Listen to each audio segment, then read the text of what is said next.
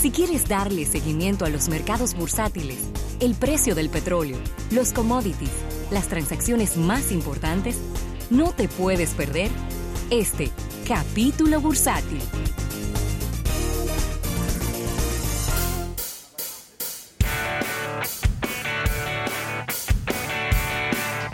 Mire, este capítulo bursátil llega a ustedes gracias a nuestros amigos del Banco Popular. Banco Popular a tu lado siempre. Mira, Rafael, y había una misión francesa interesada en invertir en la República Dominicana que estuvieron visitando Mm, eh, al gobernador del Banco Central de la República Dominicana. Una misión encabezada por el embajador de Francia en el país, Didier Lopinot. Didier. Didier Lopinot, quien fue acompañado de altos ejecutivos de empresas de mucho renombre. Por ejemplo, Alstom. Alstom es una empresa de energía y de Sí, movilidad. claro. BNP Paribas, uno de los bancos más grandes eh, que hay y que es patrocinador de muchos eventos importantes deportivos en el mundo. JCDecO, que ya está en el país. Sí. Es una empresa de, de publicidad eh, de Exterior. exterior. Está Líder, líder mundial de, de publicidad exterior. Thales, Medef International, Maritime Street, eh, bueno, y hay otras más que ya son por sus siglas, ¿no? Eh, ejecutivos franceses viniendo a la República Dominicana a ver oportunidades de inversión en nuestro país y me, me gusta cuando veo eso. Ya tenemos empresas muy grandes Sí, gran- de capitales franceses, como por ejemplo la empresa Total de combustible, que es una empresa de capital francés. Claro que sí, pudiéramos mencionar en su momento Orange, Claro. que pasó a, a ser Altis, Altis con mucha fuerza en Francia también. eh, y llegó un momento en que, en que luego de la llegada de Orange, haciendo un poquito de historia, pensábamos que venía un repunte de inversión francesa para la República Dominicana, pero todo quedó como, como en la gatera, ¿no? Y, y eso, no vamos a decir que se detuvo, pero las inversiones y las llegadas de empresas francesas al país estaban en modo tortuga, es decir, muy lentas la llegada de, inversionistas franceses. Y tenemos un vínculo de décadas con Francia, buenas relaciones comerciales, buenas relaciones del turismo francés, tanto dominicano hacia Francia como de Francia a República Dominicana. Y la verdad es que desde mi punto de vista hay grandes oportunidades que aprovechar y que mi impresión es por el panorama de negocios y por y por la forma en hacer negocios de los franceses debieran existir más empresas francesas aquí Siempre hay un, un obstáculo, ¿no? Hay que decirlo. Y es el tema del idioma. Eh, sí eh, sí eh, porque, en, pri- en primera instancia sí claro. De todas maneras, yo entiendo la que no es, no es una, un obstáculo la insalvable. facilidad de la facilidad del francés hablar español para mí es impresionante yo tuve que preguntar cómo era que aprendían a hablar español tan rápido los franceses y la respuesta fue muy básica y muy contundente me Sí. dijeron es que nos dan cinco españoles en el colegio Bueno, pero a nosotros nos dan tres franceses y como quiera no hablamos francés. Porque el, francés, porque el francés nosotros no lo hemos tomado en serio No, que no lo practicamos. No tenemos, y no lo practicamos No tenemos con quién practicarlo. no tenemos con, No tenemos con quién practicarlo. Pero ¿Con quién vamos a señores, pero yo hice muchísimos niveles de francés en la alianza que pagados por por, eh, por, por Orange en su momento Sí. y eso estoy hablando hace 15 años, eh, 16. Y señores, a mí se me olvidó el francés. ¿Cuántos niveles fue que yo hice? Yo hice como 4 o 5 en la alianza y a mí se me olvidó el francés porque no tenía con quién practicarlo luego de no trabajar allá. Eso es. Ese es el De tema. eso es que se trata. Pero de todas maneras, eh, siempre que hayan inversionistas extranjeros en la República Dominicana viendo oportunidades, siempre eso es una, eso son buenas noticias. Eh, y, y bueno, ahí a ver cómo, de dónde, dónde que van a estar estos inversionistas franceses, dónde que van a estar invirtiendo, eh, en qué, en qué renglón de la economía dominicana van a estar Claro que sí. Una noticia que no es tan positiva, Ravelo, y creo que vamos a tener que profundizar con Eriden la misma en el día de mañana. Y es que Panamá, no solo aquí se, se está se tiene bembita y se está peleando. ¿Cómo ¿eh? así? Panamá considera de arbitraria el regreso a la lista negra de paraísos fiscales que le dio la Unión Europea. The. Bla- the Blacklist. Los reintrodujo otra vez en la lista negra que nadie quiere estar de paraíso fiscal, Ravelo. ¿Qué hicieron? Que lo metieron. ¿Eh? Porque algo hicieron. Presidente panameño, Laurentino Cortizo, consideró, ¿Cómo que se llama? Laurentino Cortizo, ese es el presidente de Panamá. Ni idea, consideró este martes, sí, lo que pasa es que los, los otros presidentes han tenido problemas anteriores, consideró en el día de hoy arbitraria la decisión de la Unión Europea de volver a incluir a Panamá en su lista de paraísos fiscales. Esto, esto habla, esto es un tema muy fuerte porque esto habla de la marca país, habla de muchas cosas. Y ellos están solicitando a los gobiernos de Europa, como Francia y otros gobiernos, de que, de que hagan una evaluación más profunda de el por qué a Panamá se está colocando de nuevo en esta eh, lista, en esta lista.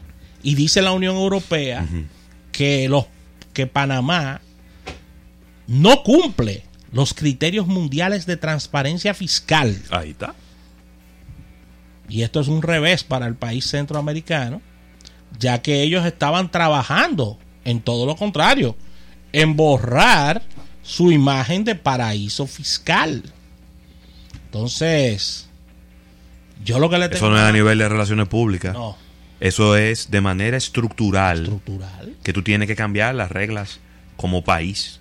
Y si tú no estás dispuesto a cambiar esas reglas como país. Y entonces, cuéntame. Así que un duro golpe para Panamá, que ha estado muy resentido en los últimos años con relación a su turismo. Ellos habían enfocado su turismo en un turismo de compras, Hmm.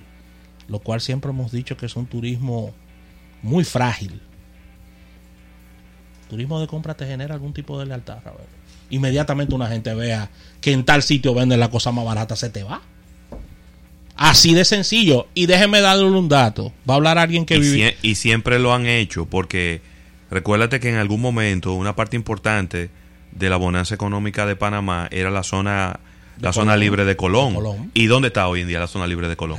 Eh, viendo Prácticamente desaparecida. viendo cómo Colombia y Panamá intentan intenta sacarla de la bancarrota. Pero es que hoy en día ya la zona libre de Colón no tiene sentido. No tiene ningún sentido. Porque antes la gente compraba en, en Panamá porque no tenía acceso a China. Hoy en día la gente tiene acceso a China, ya no tiene necesidad de comprar en Panamá. de muchísimas formas. Entonces, ha decaído bastante el turismo en Panamá. Lo va a decir alguien que vivió un año en Panamá, que fui yo. El servicio al cliente es horrible. Horrible ese servicio al cliente de Panamá. Muy malo. Entonces, nada de eso te genera lealtad.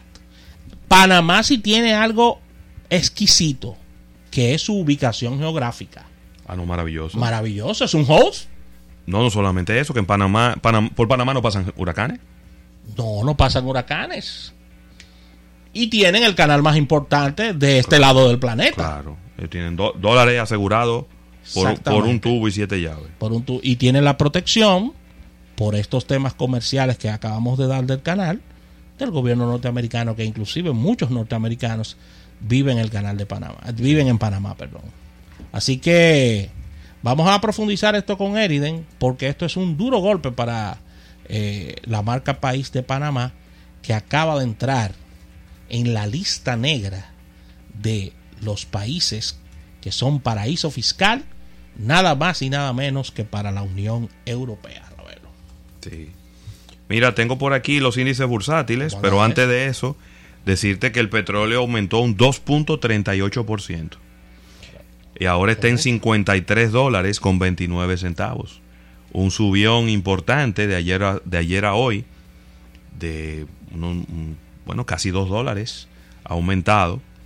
Y es preocupante este salto. El oro se mantiene por encima de los 1600 1610 para ser exacto. Mientras que los índices bursátiles en el día de hoy en los Estados Unidos están muy positivos. El Dow Jones aumenta un 0.57%, esos son 166 puntos y se coloca en 29.398. El Nasdaq aumenta un 1.01% y se coloca en 9.831, mientras que el Standard Poor's 500 también positivo en un 0.65% y está ahora en 3.392 puntos, eh, mientras las, las acciones más populares, eh, Apple 324 dólares con 35 centavos, recuperándose de un muy mal día en ayer. Google 1.528 dólares, sigue aumentando. Citigroup 78 dólares con 23 centavos, aumentando en un 0.84%. Y General Electric 12 dólares con 82 centavos, aumentando en un 0.59%. ¿Qué es lo que pasaba con el dólar? No, había... Era que como que la gente no lo encontraba. Oh. La gente no lo encontraba. ¿Lo busquen bien? Sí, pero ya aparecieron. Así que, así ya aparecieron. Así que, con esta información vamos a cerrar este capítulo bursátil del día de hoy. No es noticia mala, ¿eh? No, no, no. No es noticia mala. que la cosa está muy tensa. Gracias a Dios que ha estado lloviendo allá afuera, que hace un fresquito, pero ha estado bastante, bastante tensa la noticia, las noticias, a ver, todos estos días. No estoy en, no estoy en coronavirus, no estoy en en noticias negativas. Estoy en noticias noticias más, más positivas. Tenemos que darle optimismo a la gente. Adiós, y no vamos a pasar el día entero hablando de que las elecciones, que las suspendieron, que la vaina, que el coronavirus, que, que el mundo está acabando, que no, no hay esperanza, que el mundo, que los pobres son eh, culpa de los ricos. Que si le rompieron una cotilla a ese señor. Pero, pero, ven acá, pero ven acá, no, no, no, no. no. Cambiamos la actitud, la actitud es la mitad del pleito, ¿eh? Sí. La actitud es la mitad del pleito. Si no tenemos la actitud correcta, bueno. Así mismo. Así que vamos a una pausa comercial. Dando las gracias a nuestros amigos del Banco Popular. Banco Popular a tu lado siempre. En un momento